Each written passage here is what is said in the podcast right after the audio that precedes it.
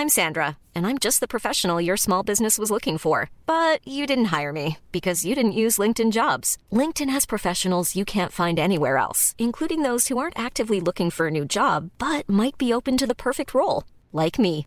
In a given month, over 70% of LinkedIn users don't visit other leading job sites. So if you're not looking on LinkedIn, you'll miss out on great candidates like Sandra. Start hiring professionals like a professional. Post your free job on linkedin.com/people today. Quality sleep is essential. That's why the Sleep Number Smart Bed is designed for your ever evolving sleep needs. Need a bed that's firmer or softer on either side? Helps you sleep at a comfortable temperature? Sleep Number Smart Beds let you individualize your comfort so you sleep better together. JD Power ranks Sleep Number number 1 in customer satisfaction with mattresses purchased in-store. And now, save 50% on the Sleep Number limited edition Smart Bed for a limited time. For JD Power 2023 award information, visit jdpower.com/awards. Only at a Sleep Number store or sleepnumber.com.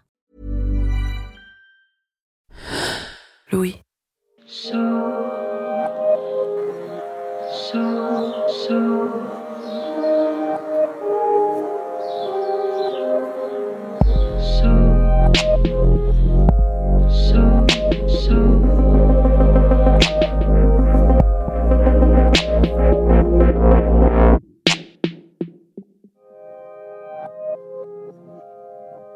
Ça m'interroge beaucoup en ce moment, les gens qui décident de devenir parents.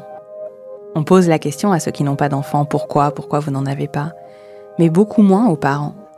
Vous avez déjà entendu, vous, au fait, pourquoi vous avez des enfants, pourquoi vous en avez fait? Alors que bon, il faut avoir de bonnes raisons, j'imagine, pour prendre une décision pareille. Il y a l'amour et la douceur, la joie, le rêve, le désir d'après, de recommencement. Mais il y a aussi l'accroissement de la population sur Terre, l'amputation d'une partie de sa liberté, le risque de transmettre ses névroses et de broyer malgré soi une toute petite personne qui n'a rien demandé. Mais non, souvent, les gens ne parlent pas de motifs, ils parlent du temps, du temps qui passe. Ils disent c'était le bon moment, ils disent qu'ils étaient prêts, qu'il ne faut pas trop se poser de questions. J'ai demandé à un père récemment comment il avait décidé de le devenir. Il m'a dit Je n'ai jamais décidé d'être père, on a juste décidé d'avoir des enfants. Et maintenant, je me demande, c'est quoi être père? C'est ce que Sarah Masson explore dans cette histoire, en remontant le récit de sa propre famille. Je suis Charlotte Pudlowski. Bienvenue dans Passage.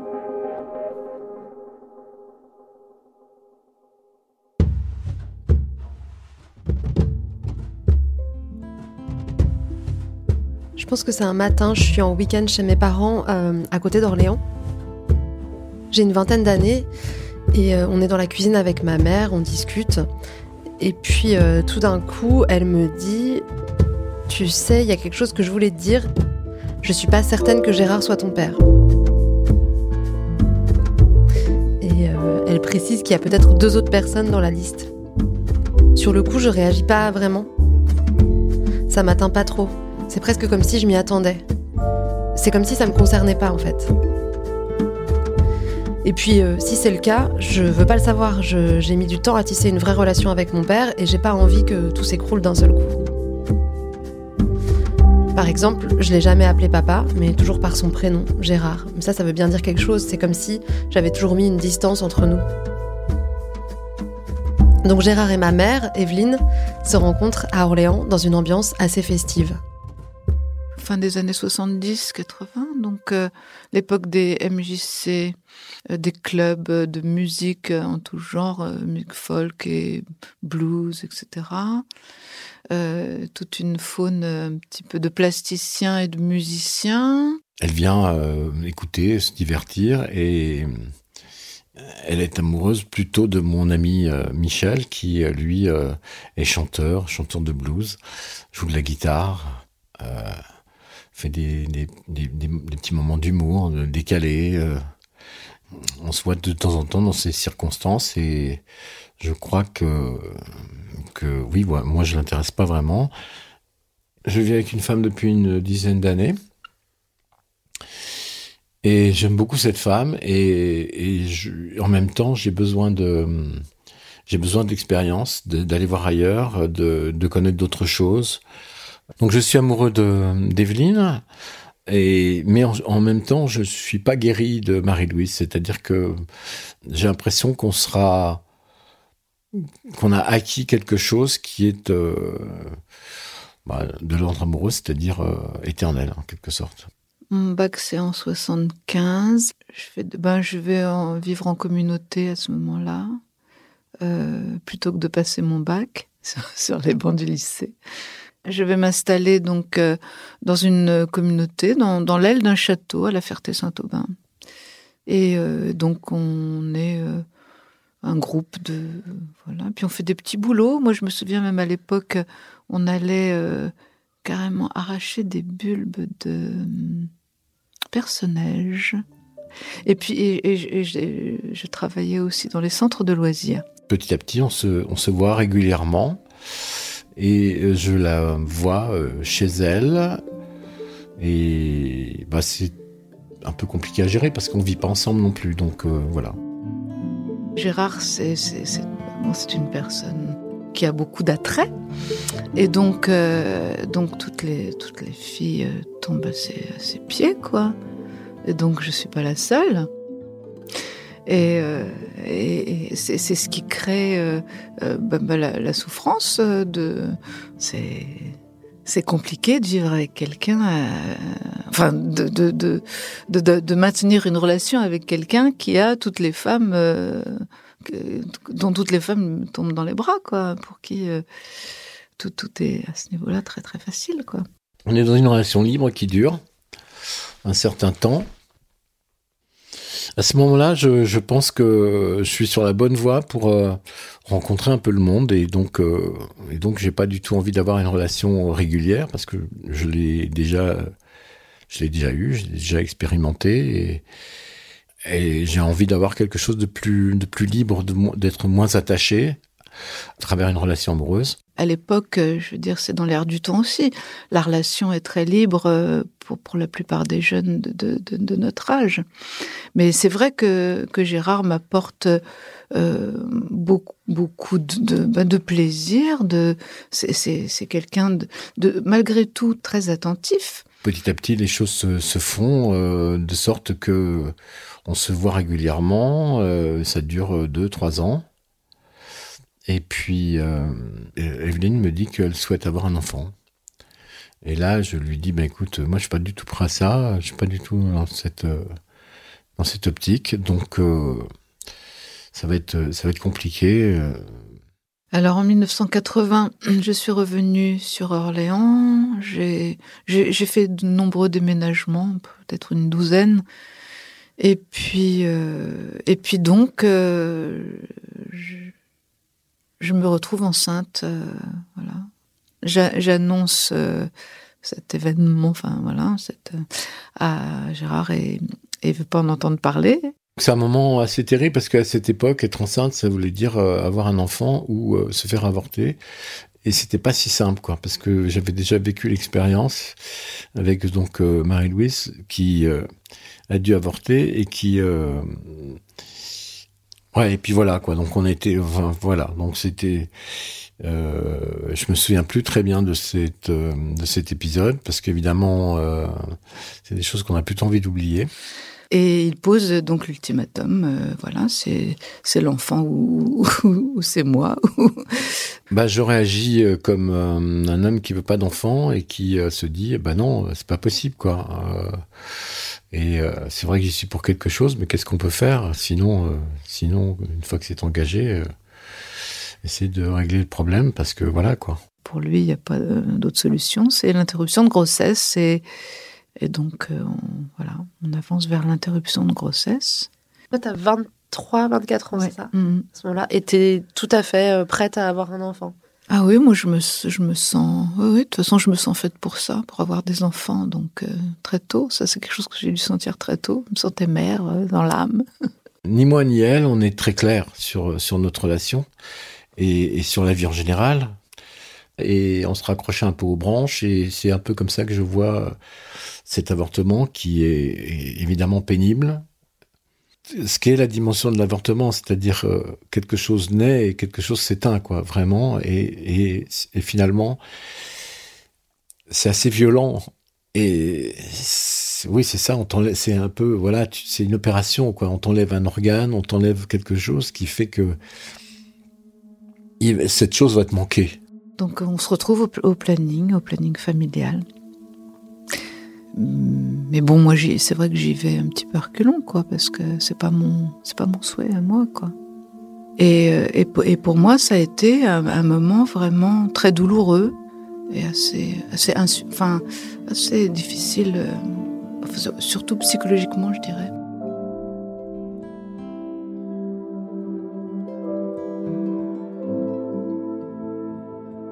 Donc je décide de, partir, de faire un break à ce moment-là et de partir euh, au Maroc. Bon, l'histoire de mettre un petit peu de distance par rapport à tout, cet épisode euh, douloureux. Et, euh, donc, bah, au bout de un mois ou deux, je, rentre, quoi.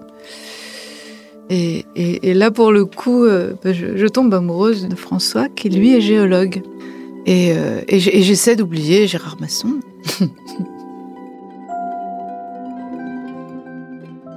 François, c'est quelqu'un de très attentif, de très, euh, très doux. On prend euh, un appartement ensemble et, euh, et voilà, et on a une, vie, une, vie de couple tout à fait traditionnelle, quoi, on va dire. Mais, mais bon, j'ai toujours Gérard dans la tête, quoi. Parce que, bon, c'est une relation passionnée, quoi. Et quand on se rend compte, on se rend compte comme ça, euh, bon voilà, c'est sympa, euh, on se prend des nouvelles, on s'est quitté bons amis, euh, tout va bien. j'apprends qu'elle a un ami, puis au bout d'un moment, j'apprends qu'elle a arrêté avec cet ami parce que ça, c'était pas ce qu'elle attendait. Enfin bon, voilà.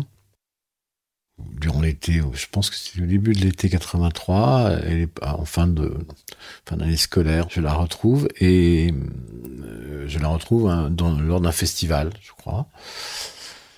Et puis on est content de se retrouver. C'est amusant. Voilà, on est proche. Euh, c'est plus qu'amical parce que parce qu'on s'est côtoyé donc par le passé.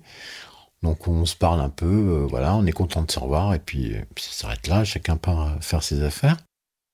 Il se trouve que euh, j'essaye de le reconquérir, bien sûr, et qu'il est toujours sur la place d'Orléans et qu'on est toujours amené à se rencontrer, à se côtoyer à ce moment-là, euh, oui, j'ai bien sûr le, souvenir du tournage du film de Yves Boisset, donc euh, Canicule, qui, qui se tourne sur la place euh, d'Orléans, près de la mairie, enfin bon, bref, et, où, je suis figurante avec un groupe de copains, enfin, et je rencontre à nouveau Gérard, et puis Bon, j'arrive à l'amener jusqu'à jusqu'à ma tanière.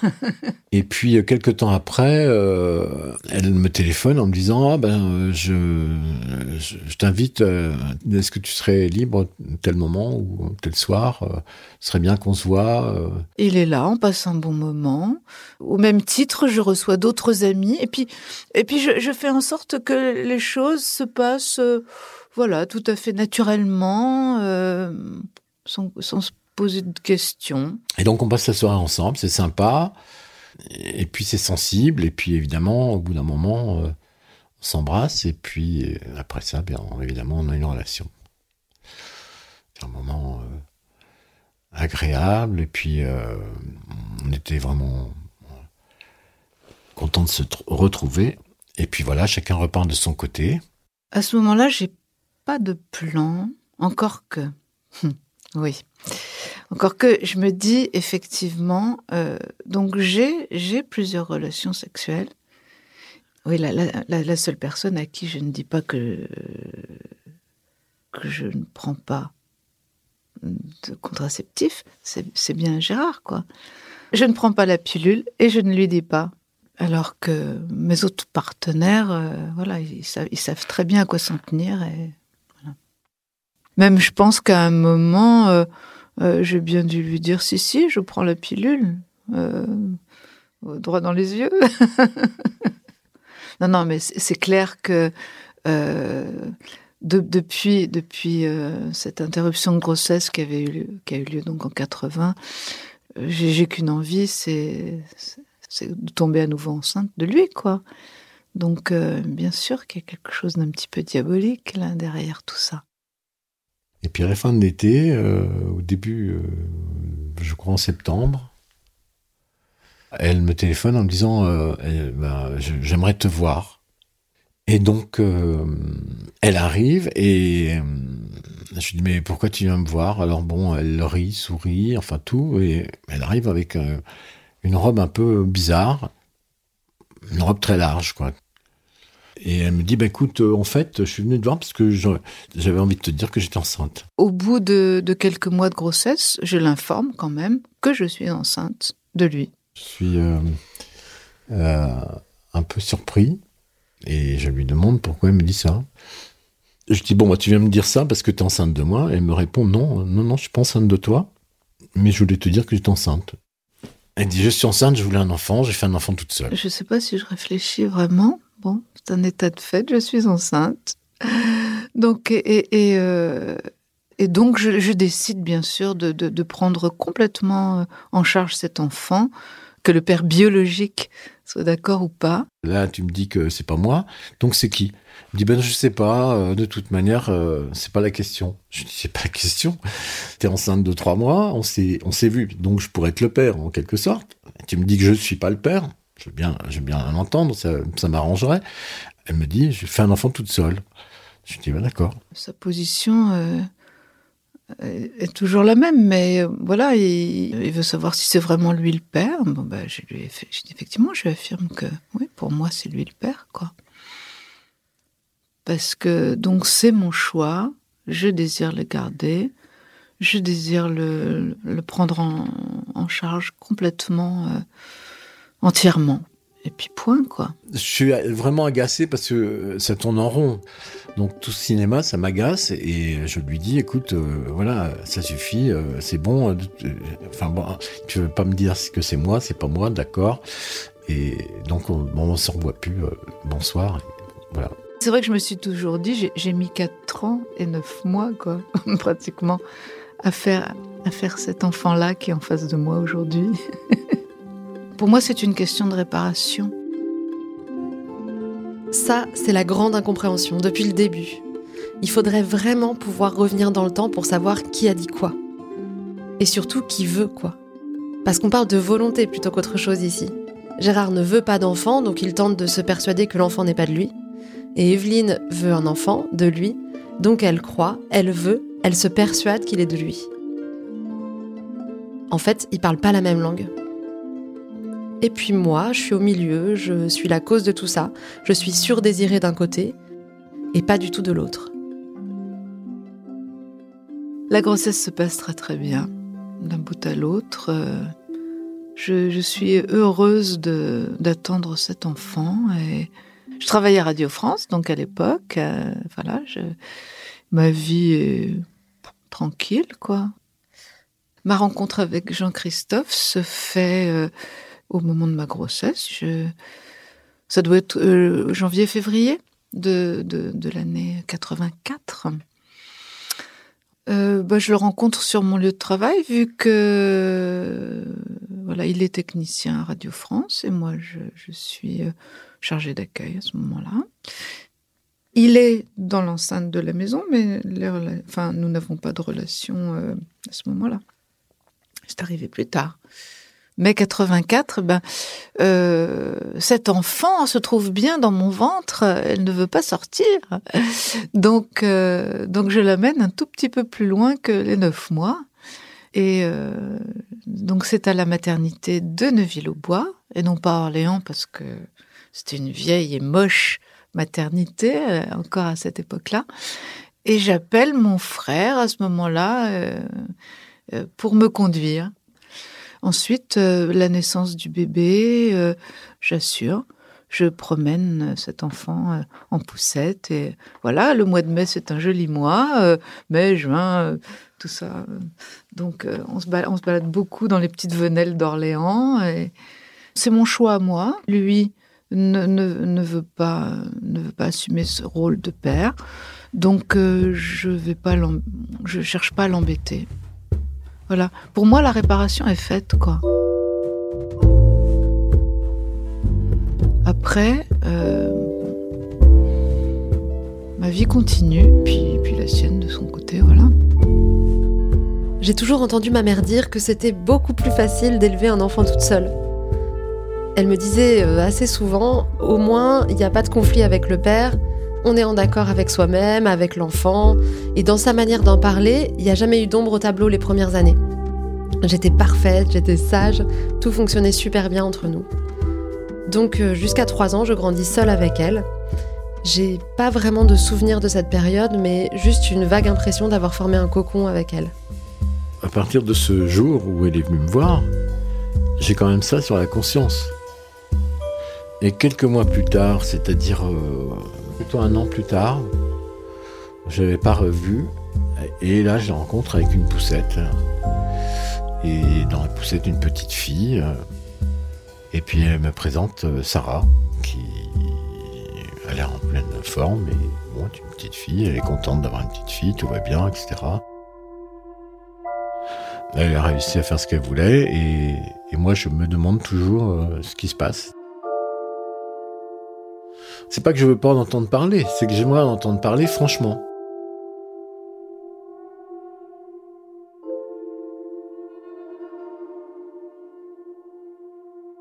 Alors Gérard refait surface euh, comme autour de trois ans. Hein. Il veut toujours euh, s'assurer que c'est bien lui le père, etc. Pour moi, c'est effectivement, c'est lui, c'est lui le père, bien sûr. Est-ce que tu arrives à comprendre pourquoi lui, à ce point, il veut savoir et pourquoi il n'en est pas sûr du tout? Parce qu'au au moment où, où, je lui ai annoncé que j'attendais un enfant, je lui ai dit que ça pouvait être lui, mais que ça pouvait aussi être un autre. Et que, et que c'est pour ça qu'il avait aucun droit de, de, de s'opposer à ce que je mène à bien cette grossesse, quoi je suis toujours dans, dans l'expectative. Donc je me dis, un jour ou l'autre, euh, Evelyne devra euh, se retrouver devant la réalité des faits, à savoir euh, qui a fait cet enfant et avec qui elle a fait cet enfant. Je ne peux pas imaginer que qu'il y ait un flou sur cette question, quoi. Je dis ok, ouais, ouais, on en parle, pas de souci. Et, moi, je tiens toujours le même discours je lui dis, tu sais, bon, pour moi, c'est toi le père, voilà. Après, c'est vrai que je, je, comprends que ça peut le, le, mettre en, enfin en difficulté, de poser un problème de pas de pas de pas assumer alors, alors qu'il est le père, de, pas être sûr, de pas ou même de pas avoir peut-être le droit d'assumer. Enfin, là, ça devient très compliqué en fait.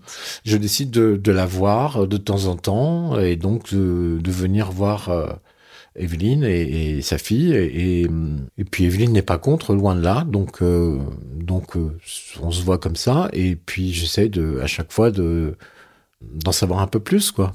Je tombe toujours sur la même réponse, à savoir, je te l'ai déjà dit, euh, j'ai eu euh, des relations avec plusieurs personnes et je ne sais pas euh, qui est le père.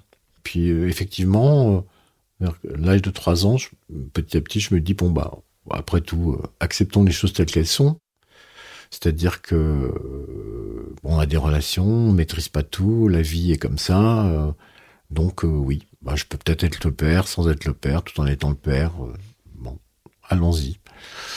Ça se passe très bien avec, euh, avec cette petite fille qui est mignonne, gentille, bien élevée, euh, plutôt ouais, tranquille, obéissante, euh, agréable, enfin tout, voilà. Il décide effectivement de, de, te, de te prendre un petit peu pour les vacances dès qu'il peut, même pour les anniversaires, etc. Je sais qu'il est, il est présent, il, il s'occupe même d'organiser des petites fêtes et tout. C'est très sympa. Mes premiers souvenirs avec mon père, je pense que c'est vers mes 5 ans, au Parc Pasteur, c'est le parc à côté de chez lui, à Orléans. Et à l'époque, je suis un peu garçon manqué, comme on dit dans les années 90. Je suis en jean anorak et j'ai les cheveux très courts. C'est mon père qui les a coupés. Je me souviens très bien de ce moment devant la glace. Euh, on est euh, l'un devant l'autre et euh, je suis pas du tout contente du résultat. Il souhaite euh, que tu portes son nom l'année de où tu entres en CP, donc l'année de tes 6 ans. J'ai un souvenir, euh, je crois, aller voir le musée d'art populaire près de Auxerre. Et puis je pense te- t'emmener toi et ta mère. Et là, je lui dis, écoute, euh, si tu me dis que je suis le père, euh, je, donne, euh, je donne mon nom à Sarah et je m'inscris comme étant son père. Mais après ça, euh, je me dis, bah, je peux pas, je peux pas l'éviter là où je suis engagé. Vu la relation que j'ai avec elle, je, je- je peux accepter de d'être son père. J'en parle à, Evelyne en lui disant, écoute, voilà, euh, je vais aller à la mairie, je vais déclarer, euh, si tu souhaites, euh, je vais déclarer que je suis le père de Sarah. Et donc les choses se posent avec euh, le fait que quand on est le père, on a des obligations euh, du genre le mercredi, on emmène, euh, on emmène sa fille, on va la chercher, on l'emmène en vacances, on l'emmène en week-end. À un moment, mais à ce moment-là, donc je me, trouve avec à vivre avec Jean-Christophe et il me demande de de l'accompagner, je crois, dans sa famille, je sais plus.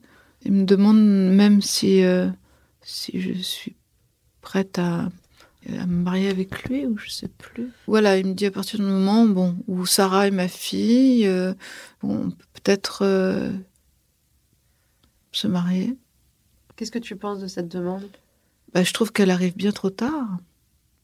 Jean-Christophe a, a accepté le packaging complet, la, la mère, l'enfant. Voilà, ma vie, c'est ça aujourd'hui, quoi. Moi, ce que je veux, c'est que Sarah ne soit pas euh, perturbée, qu'elle reste avec moi, puisque je m'en occupe, euh, voilà. Moi, ce que je veux, c'est ton bien-être euh, avant tout. J'ai du mal avec, avec l'idée que tu changes de nom à 6 ans, quoi. C'est clair. Et, c'est vrai, là, pour le coup, je réponds à son souhait à lui, mais je suis même pas sûre que ce soit très très bon pour toi. Alors que que, que ma, ma- la première chose, c'est que de te protéger toi d'abord. Nous, ça n'a aucune importance. On est grand, on est adulte. Pour moi, c'est le début de la bataille des noms. Jusque-là, je portais le nom de famille de ma mère, Chéneau, et du jour au lendemain, je dois porter le nom de mon père. À l'époque, c'est pas si courant. Et puis, je regrette le nom de ma mère, je le trouve beaucoup plus joli. Je trouve que Sarah Chéneau, ça sonne mieux. Sarah Masson, ça me plaît pas. Et puis, il y a l'homonymie avec le métier, maçon. Donc, je mets du temps à l'accepter. C'est là que je me rends compte de l'influence de ma mère sur moi. En fait, je suis quasiment une partie d'elle. Alors que mon père, c'est quelqu'un d'extérieur. Prendre son nom, ça reviendrait à me détacher de ma mère en quelque sorte. Donc j'en parle à ma mère, et à la fin, on décide que sur les papiers, je vais m'appeler Chéneau Maçon.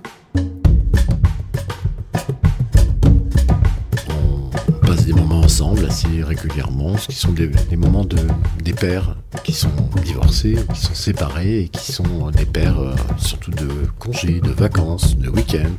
À ce moment-là, avec mon père, on commence à partir en vacances ensemble. Lui, il a un van, c'est un Toyota blanc, et on part sur les routes. euh, moi, je dors à l'arrière du camion, j'adore ça. On se retrouve souvent avec sa bande de potes, il y a pas mal d'autres enfants de mon âge, c'est assez cool. Et à ce moment-là, il est très ami avec le chanteur Marcel Canche. Et il y a cette pochette d'album absolument mythique. Le souvenir que j'ai, par exemple, qui, est vraiment une image, c'est celle où tu es sur la pochette du disque, quoi, où il y a un moment comme ça qui est fixé dans le temps, euh, euh, où tu fais partie de ce, lot, de cette famille, de ce, voilà, quoi. Voilà, je pouvais clairement dire euh, que j'étais le père de Sarah et que de toute manière, c'était même marqué sur la pochette du disque, en quelque sorte. J'ai à peu près 6-7 ans et je pose pour son premier album. Ça s'appelle Je souris et je fume. Il y a Marcel Canche au premier plan, qui sourit et qui fume, et derrière quelques personnes, dont moi. On me voit à peine, je suis en arrière-plan et je suis totalement floue. Mais dans la vie, je suis bien visible pour mon père, et pour une fois, c'est clair. Deux ans plus tard, en 92, ma mère et Jean-Christophe ont un fils, Joseph. Et c'est à ce moment-là que je deviens grande sœur. La fratrie, pour moi, c'est un sujet inépuisable. J'en parle toujours avec beaucoup d'émotion. J'ai l'impression d'être née grande sœur. Et c'est vraiment là, en 1992 que ma vie commence. Avant mes 8 ans, c'est comme si s'était pas passé grand-chose. En novembre 93, on, déménage pour euh, s'installer aux abords d'Orléans. On souhaite euh, avoir euh, un logement plus grand, si possible maison avec jardin, hein.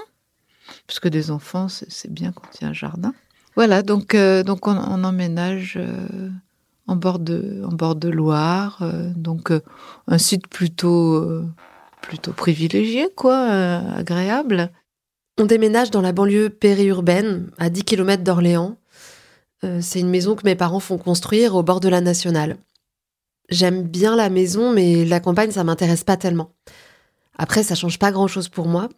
Je continue d'aller au cours de violon et de voir mon père dans le centre-ville d'Orléans. À ce moment-là, il tient une galerie chez lui. Et il joue de l'harmonica dans plusieurs groupes de blues. Je vais souvent à ses concerts. J'évolue dans tout ça de manière un peu détachée, un peu curieuse les gens m'aiment bien, ils disent Ah ouais, t'es la fille de Gérard Moderne. c'est le surnom qu'on lui donne parce que c'est un peu une star à Orléans. Et donc, euh, il y a une grande expo qui se fait à jouer les tours. Et puis, euh, j'y rencontre Corinne. en fait, je, passais pour quelqu'un qui était un homme à femme. ce qui, à mon avis, n'était pas du tout le cas, mais, mais j'avais un peu cette réputation. Bon, c'est vrai que j'avais eu plusieurs relations, donc euh, ça pouvait s'entendre comme ça, mais c'était plus euh, plus imaginé, imaginaire que réel. Enfin, peu importe. Euh, je me dis, bah voilà, il serait temps que je me pose et que je décide, en ayant la quarantaine, puisque c'était 91, 92, 93, avoir des enfants et puis se poser, avoir des enfants, voilà. Je suis à une période de ma vie où j'ai l'impression qu'il faut que je me stabilise. J'ai fait une, psychanalyse. Je me suis posé des questions par rapport à, cette, euh, ce désir euh, de rencontrer euh, différentes femmes. Donc, pas de relation de couple sérieuse, entre guillemets. Voilà, je décide d'avoir des enfants. Et Corinne sait très bien que j'ai une fille et que voilà. Est-ce que toi, tu te poses la question par rapport à moi d'avoir d'autres enfants, de nouveaux enfants? Pour moi, c'est une évidence. C'est une évidence que tu peux avoir des frères et sœurs. C'est une évidence que que tu es ma fille. C'est une évidence que je peux te recevoir et que tu auras d'autres d'autres, enfin une fratrie euh, assez assez rapidement. Enfin, en tout cas, quand euh, Corinne a décidé d'avoir des enfants, on a fait un enfant et en 94, 15 et rapidement, on a eu un deuxième enfant. Noël 95, c'est la naissance de la petite dernière, la petite sœur Anne. Je travaille toujours euh, à Radio France. Mais c'est vrai qu'à un moment, euh, je décide d'arrêter de travailler parce que, bon, il faut bien s'occuper de ses trois enfants. Jean-Christophe euh, étant quand même beaucoup en déplacement par son travail. Donc voilà, je décide d'arrêter de, travailler. Et puis, bon, je finis par, par quitter Radio France. En 1995, j'ai 11 ans. Ma petite sœur Anne naît le jour de Noël. Et moi, je suis ravie d'avoir une petite sœur après le petit frère. Du côté de ma mère, c'est l'amour, la stabilité, le cocon familial. je commence à avoir quelques conflits avec ma mère, mais je passe globalement une enfance heureuse. De l'autre côté, mon père fait mon éducation culturelle, il m'emmène régulièrement au musée et me parle des livres qu'il lit. Je l'aime bien, mais je le trouve toujours un peu en décalage par rapport à moi. Je sais pas tout à fait comment me situer, on a très peu de démonstrations d'amour, quasiment pas même. Il reste à mes yeux le parent occasionnel. Mais bon, je crois que je trouve une sorte d'équilibre à tout ça. À ce moment-là, la relation entre les deux familles est plutôt apaisée. J'ai même souvenir d'une journée passée avec tout le monde, avec mes frères et sœurs, avec mes parents, mes beaux-parents. Moi j'ai 12-13 ans, je suis au milieu de tout ça et tout va bien. Je demande la pension alimentaire parce que, ayant euh, été reconnu par son père, donc sa mère et son père, je ne bénéficie plus des allocations parents isolés donc pour moi, c'est euh, un revenu, c'est un manque.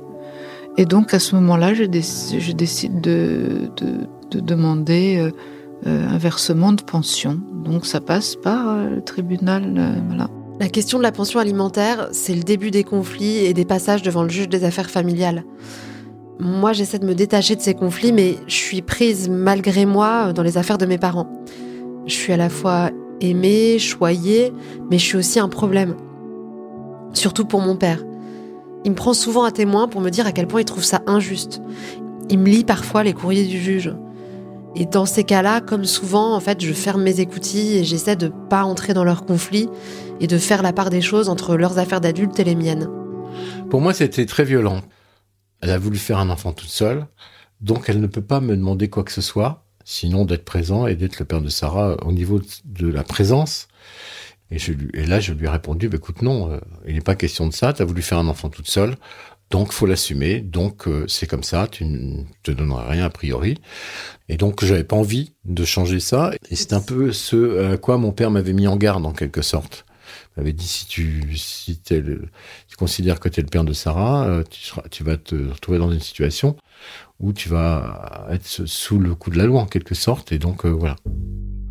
Un jour, il me dit écoute, euh, ce qu'il me faudrait, c'est le groupe sanguin de Sarah et le tien. Et il me dit ben, t'inquiète pas, je vais pouvoir savoir si c'est ta fille ou non. Et puis euh, mon père un jour me dit bah écoute euh, voilà j'ai fait le test euh, ça peut pas. Il y a des des groupes sanguins qui sont pas qui peuvent pas être compatibles quoi.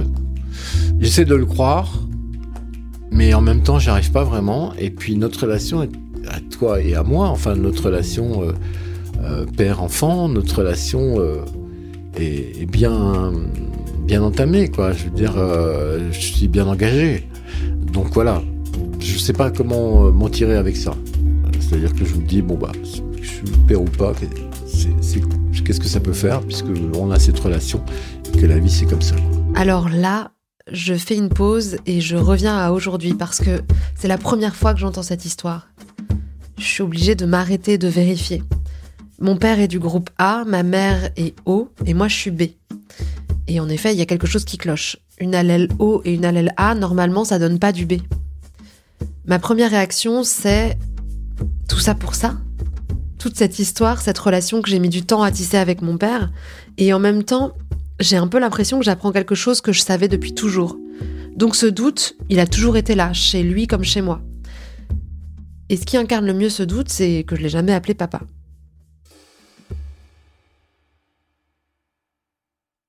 Pendant l'enregistrement, je réalise pas trop, mais ça me fait bizarre quand même. Je regrette en fait que ce soit pas mon vrai père. Mais ça, je lui dis pas à ce moment-là. Je le garde dans ma tête et je lui dis juste, euh, euh, ben c'est un sacré rebondissement. Et je le laisse dérouler la suite de l'histoire. L'histoire, c'est que j'ai 14 ans, on est en 99, mon père est prof de dessin en lycée professionnel, il en a un peu marre et il décide de partir en Nouvelle-Calédonie.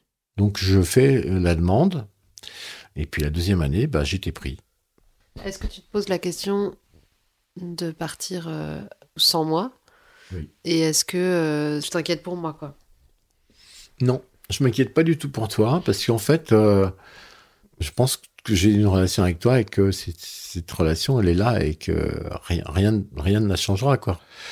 Et que je pense à toi en me disant, bah ouais, mais elle est plus grande, donc elle est plus en capacité de s'adapter à une situation. Et puis, euh, elle a peut-être moins besoin de son père. Et, euh, et puis, de toute manière, on restera en correspondance, on, se téléphonera, on s'écrira, euh, voilà quoi. Est-ce que tu me demandes mon avis avant de partir? Non, je n'ai pas souvenir de te demander ton avis. Par contre, je pense que ça peut agacer ta mère. À ce moment-là, la relation, elle, est posée complètement. Donc, je suis ton père, ça c'est maintenant sans conteste, et c'est euh, quelque chose qui est euh, posé, établi, euh, qui me pose moins de problèmes. Voilà. Le fait qu'il parte à l'autre bout du monde, enfin bon, pour moi ça, semblait assez clair. J'imagine que c'était histoire de mettre de la distance entre nous, quoi.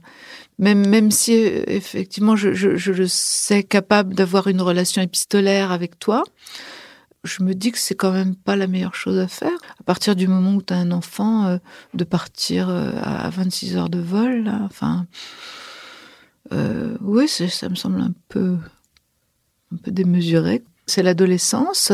Pour moi, je sais que c'est un âge fragile, difficile.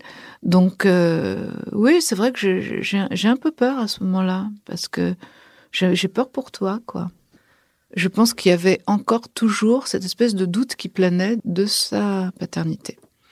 Et je pense que c'est à ce moment-là, il, avait dû choisir aussi ce moment-là pour, pour remettre ça sur le tapis, et ça, ça a dû profondément agacer Jean-Christophe. Ça, c'est un truc euh, qui, qui lui a jamais pardonné, je crois, depuis. Alors que nous avions plutôt de très bonnes relations.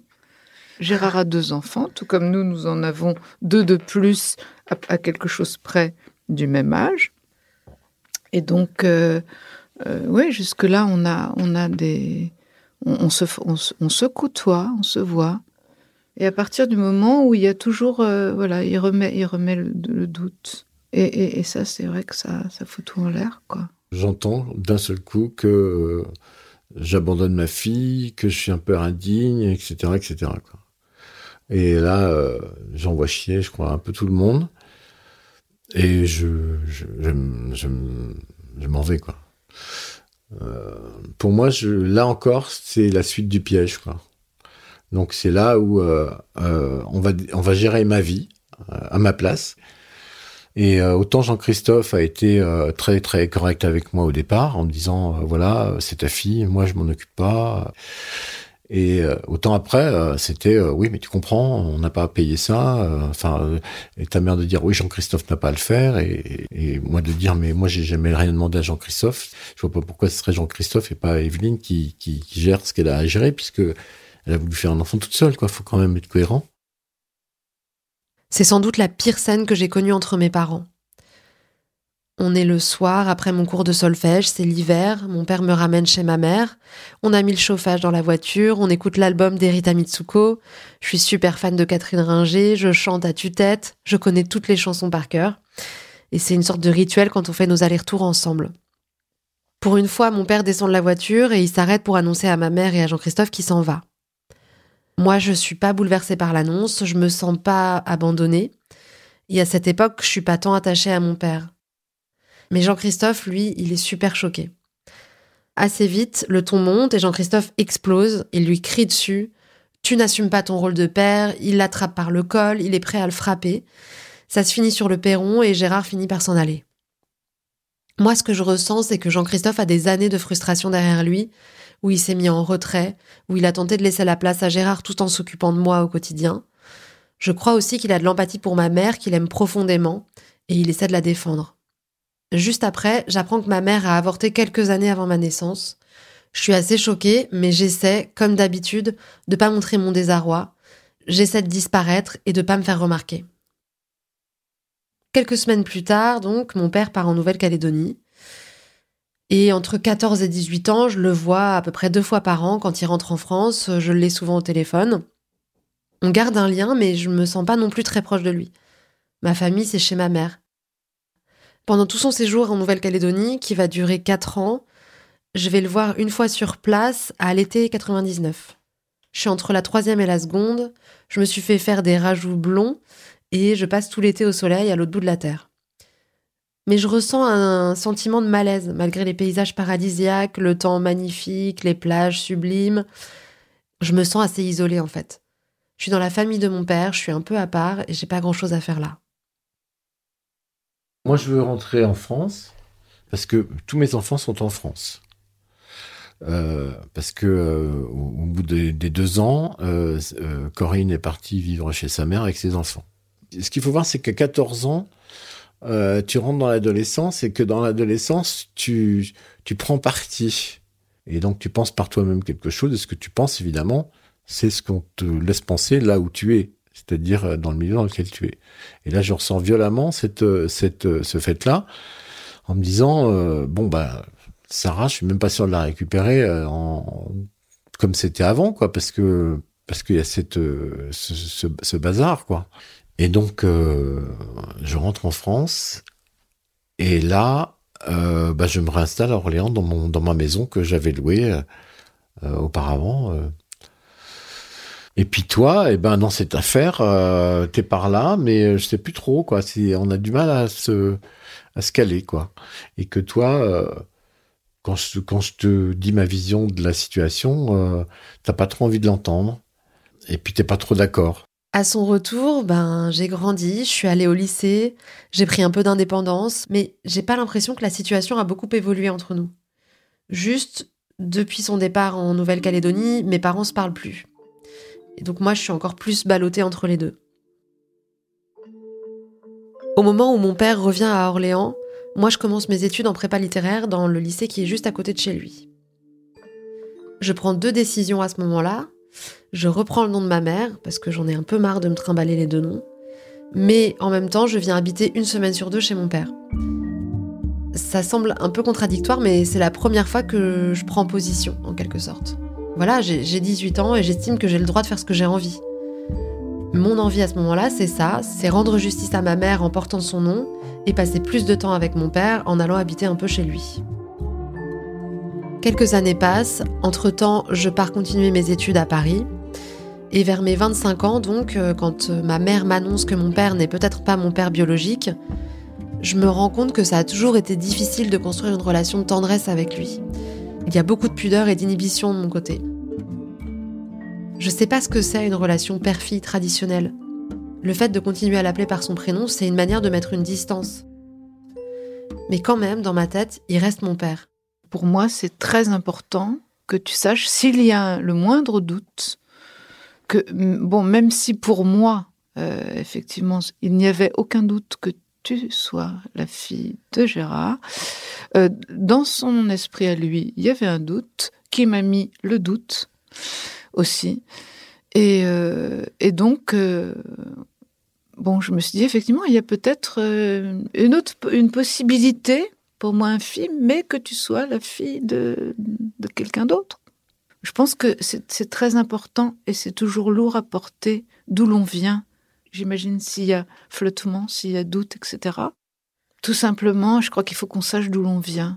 En fait, un jour, on, se, promène dans la rue de Bourgogne, tous les deux, et, et donc je te repose la question où je te dis, euh, mes sentiments par rapport à ça, à, savoir si tu savais, euh, si tu avais réussi à savoir qui était ton père, ou si euh, il y avait quelque chose de qui s'était éclairci, ou comment tu le ressentais toi, si tu avais un manque de père, pas de manque de père, si ce flou te gênait pas, ou ce genre de choses. Et, tu m'as rembarré assez violemment en me disant que tu voulais pas en parler, quoi, que tu voulais pas en entendre parler. Je me dis que cette question de savoir si mon père est bien mon père, elle a toujours été là. Je me rends compte que tout le monde autour de nous se posait la question, sauf ma mère et moi, et que toute mon enfance, je l'ai complètement évacuée. Comme si je devais répondre à cette question de la même manière que ma mère. Je sais pas, c'est pas le sujet.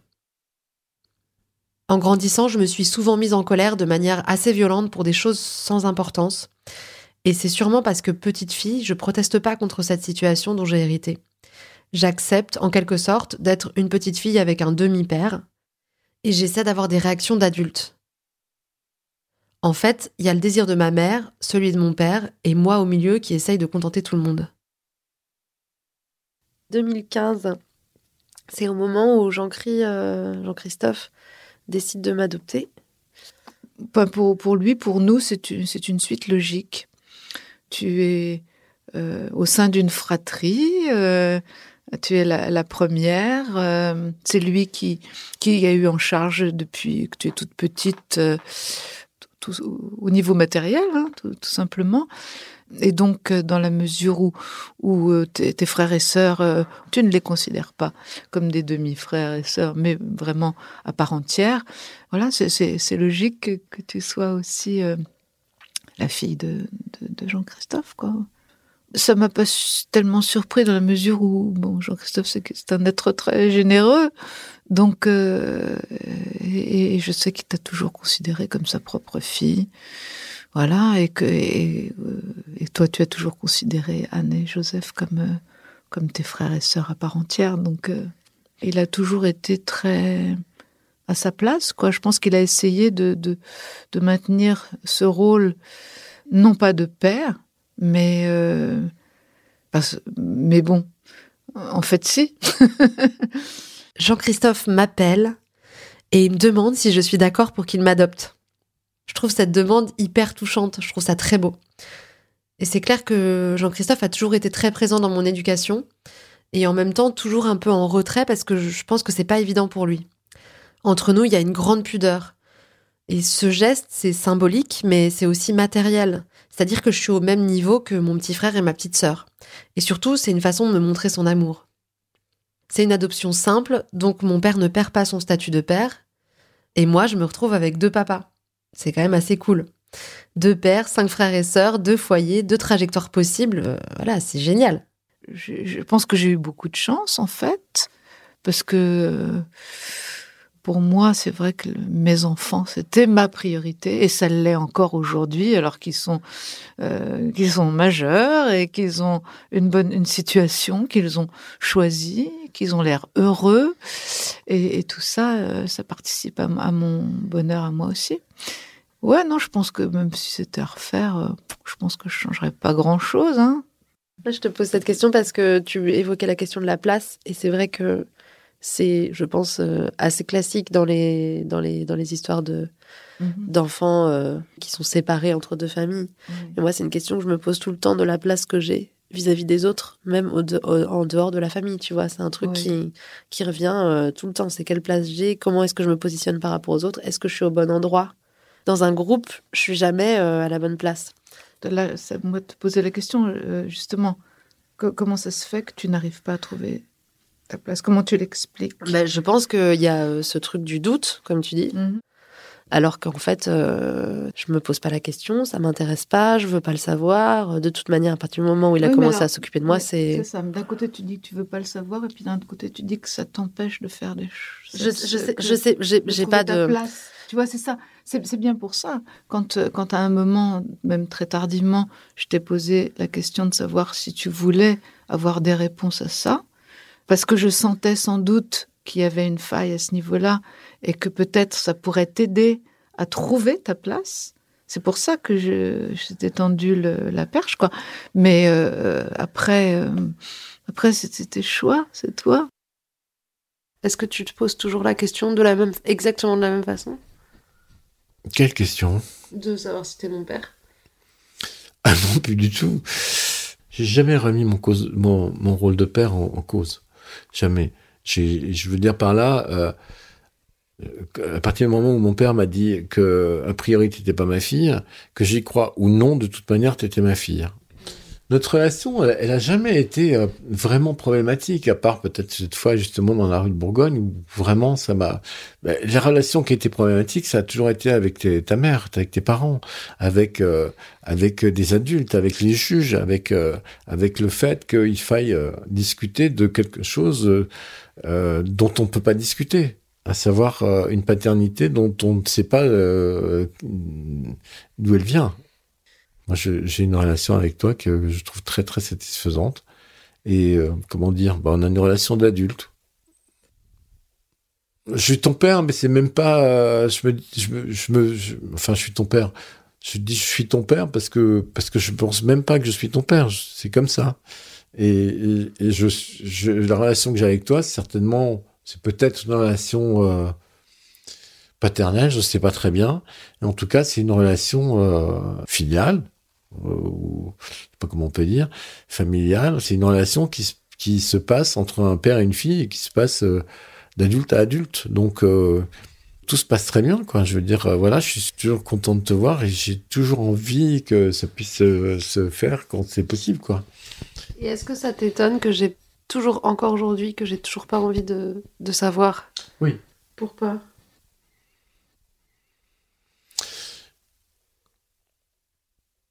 Parce que je suis curieux. Hein.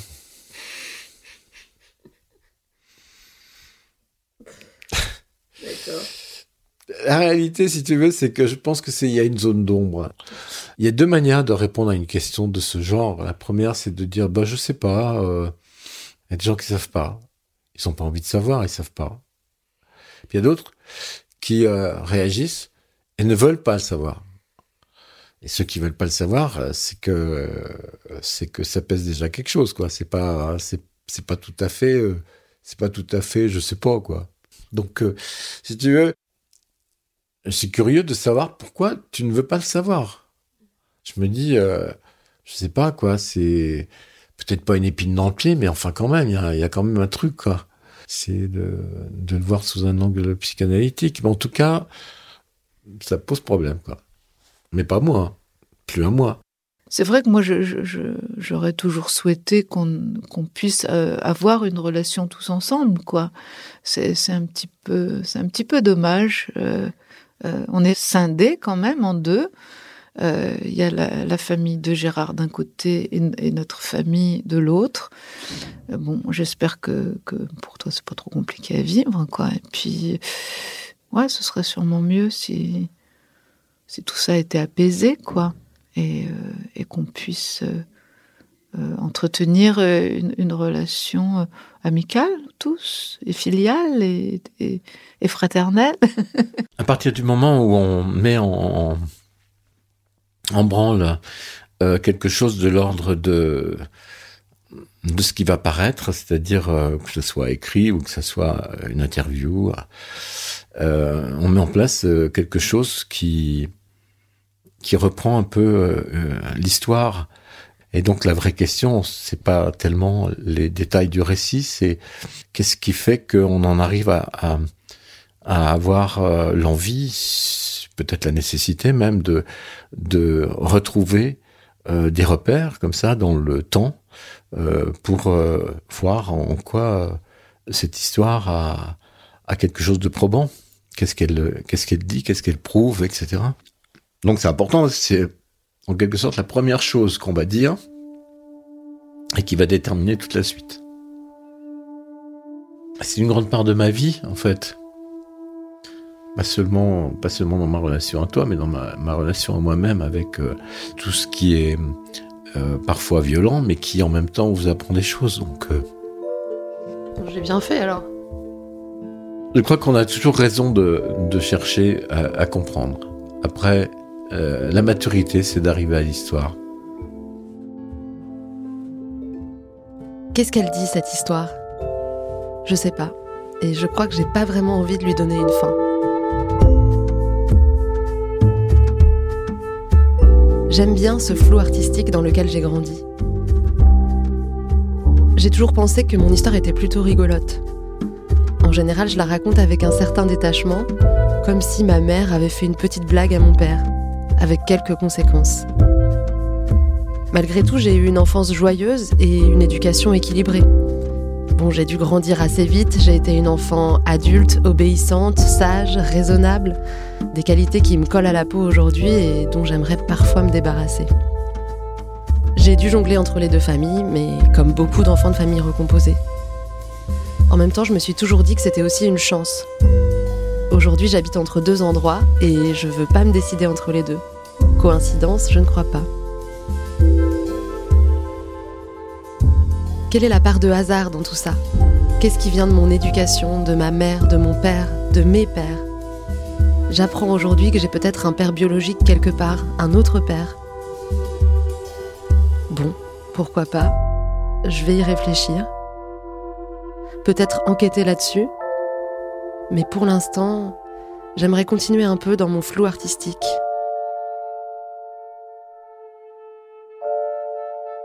Encore un tout petit peu.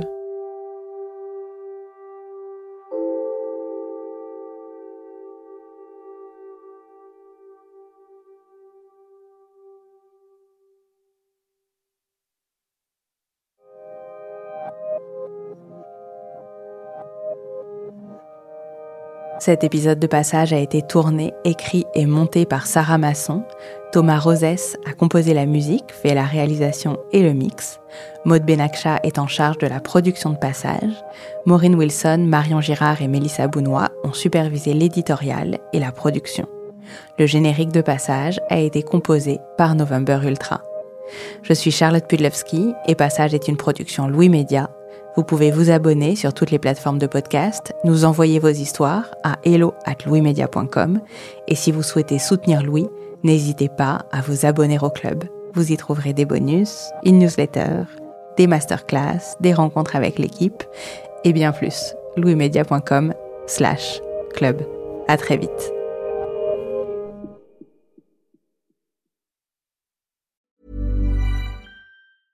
Even when we're on a budget, we still deserve nice things. Quince is a place to scoop up stunning high-end goods for 50 to 80% less than similar brands. They have buttery soft cashmere sweaters starting at $50, luxurious Italian leather bags, and so much more. Plus, Quince only works with factories that use safe, ethical, and responsible manufacturing. Get the high-end goods you'll love without the high price tag with Quince. Go to quince.com/style for free shipping and 365-day returns. Brought to you by Lexus. Some things do more than their stated functions, because exceptional things inspire you to do exceptional things. To this select list, we add the all new Lexus GX. With its exceptional capability, you'll see possibilities you never knew existed, sending you far outside your comfort zone. But as much as the GX challenges you, it also spoils you. Its intuitive technology and luxurious features mean that wherever you go, you'll never go without. Live up to it. The all new Lexus GX.